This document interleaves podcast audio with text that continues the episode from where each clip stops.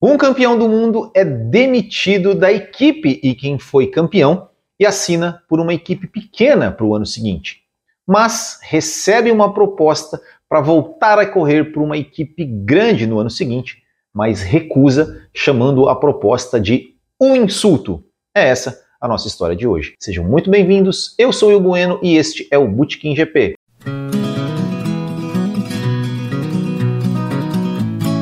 E antes de começar o vídeo, quero convidar vocês a conhecer a nossa loja do Botequim, onde você encontra camisetas exclusivas. Para acessar é só clicar no card aqui em cima ou então digitar bootkinggp.com.br. O inglês Damon Hill estreou na Fórmula 1 em 1992, aos 32 anos, pela equipe Brabham. Em 93, ele foi transferido para Williams e em 1996 conquistou o título mundial pela equipe.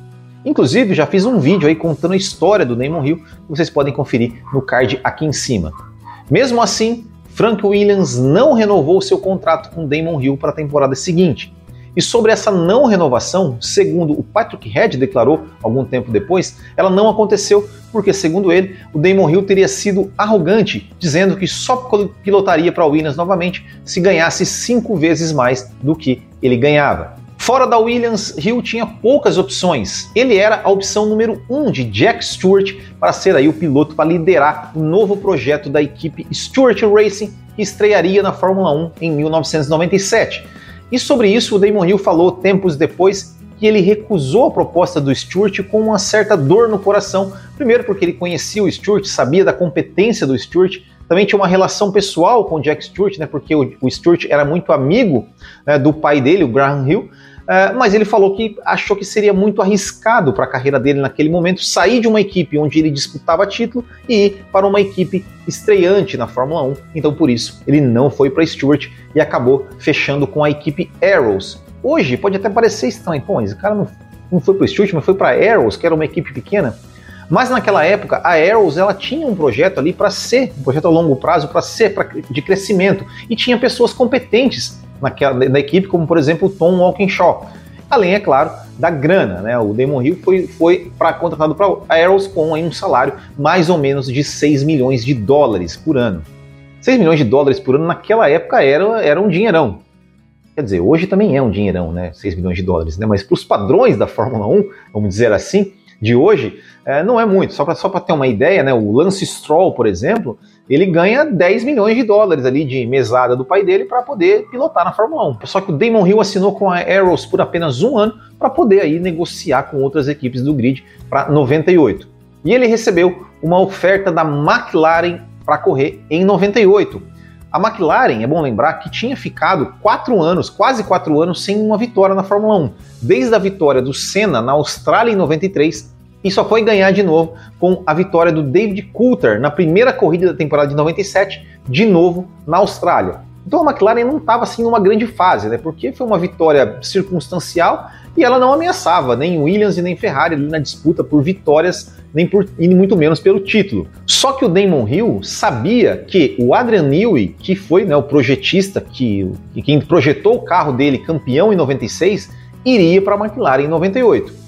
E aí, às vésperas do GP da Bélgica de 97, que completa 25 anos no dia de hoje, o Damon Hill soltou um comunicado à imprensa. Lembrando que o GP da Bélgica de 97 ele foi uma corrida seguinte, uma corrida depois é, daquela corrida da Hungria 97, onde o Damon Hill deu um verdadeiro show ali pilotando a Aeros e só não ganhou corrida nem perdeu corrida na última volta ali por problemas no seu carro. História essa que eu também já contei aqui neste canal. E nesse comunicado, o Damon Hill afirmou que ele não correria pela McLaren em 1998, pois a oferta que ele tinha, que eles fizeram para o Damon Hill tinha sido, abre aspas, um insulto para ele, fecha aspas. E qual que era essa oferta da McLaren? Eu só te conto depois que você deixar o like aqui nesse vídeo. Ó. Deixa o like aqui que ajuda a gente pra caramba e vai ser um insulto se você assistir esse vídeo e não deixar o like. Então, a oferta seria o seguinte: um contrato de 2 milhões de dólares por ano, mais um bônus de 1 milhão de dólares a cada vitória. Lembrando de novo, naquela época a McLaren só tinha ganhado uma corrida nos últimos quatro anos da Fórmula 1, não ameaçava de jeito nenhum Ferrari e Williams ali na disputa. Uh, então, digamos assim, né, não era uma coisa assim, nossa, bônus por vitória. A mesma coisa que se hoje dá, oferecer um bônus para a Alpine de é, ó, um milhão de dólares por vitória. Dificilmente você vai ganhar esse bônus, né? Então era mais ou menos esse cenário é, de que estava ali o Damon Hill pensando na McLaren em 98. Poucas horas depois do comunicado do Damon Hill, o Ron Dennis solta um comunicado, né, que foi ali, né, o Ron Dennis foi questionado por jornalistas, ele falou, ó, o que eu escrevi, o que eu tenho a responder está no comunicado. E ele, ele o comunicado dizia que tinha é, renovado com a sua dupla de pilotos para 98, Mika Hakkinen e David Coulter. E aqui fica um questionamento. Para qual vaga? Para a vaga de quem que o Damon Hill iria entrar na McLaren? Porque em 97, né, o Mika Hakkinen ele ainda não tinha nenhuma vitória na Fórmula 1, enquanto o Coulter já tinha uma vitória pela Williams em 95, além da vitória no começo da temporada de 97. E o David Coulter, inclusive, terminou a temporada de 97 na frente do Hakkinen. E o Coulter, naquela época, ele era visto ainda como uma jovem promessa, como um cara que tinha ali um futuro pela frente. É, então, não sei, será que. Como, e como seria, de repente, uma dupla Damon Hill e David Coulter na McLaren.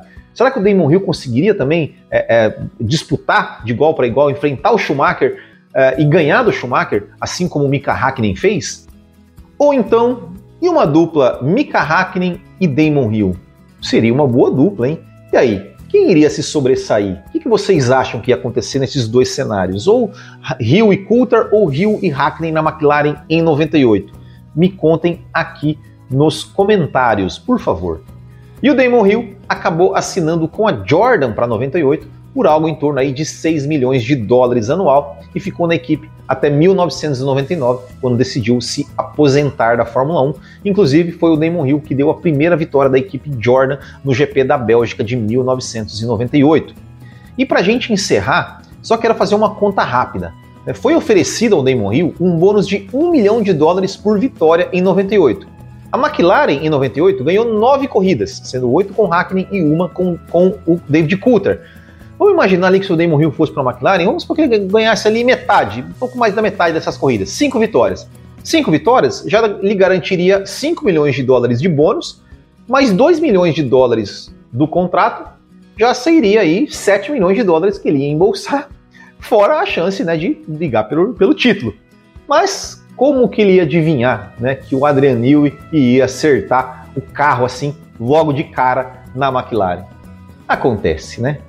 E esse foi o insulto da McLaren para Damon Hill, contado aqui no Bootkin GP. E se você gosta de histórias da Fórmula 1 como essa que eu acabei de contar, se inscreva no canal e ative as notificações para não perder nenhum vídeo.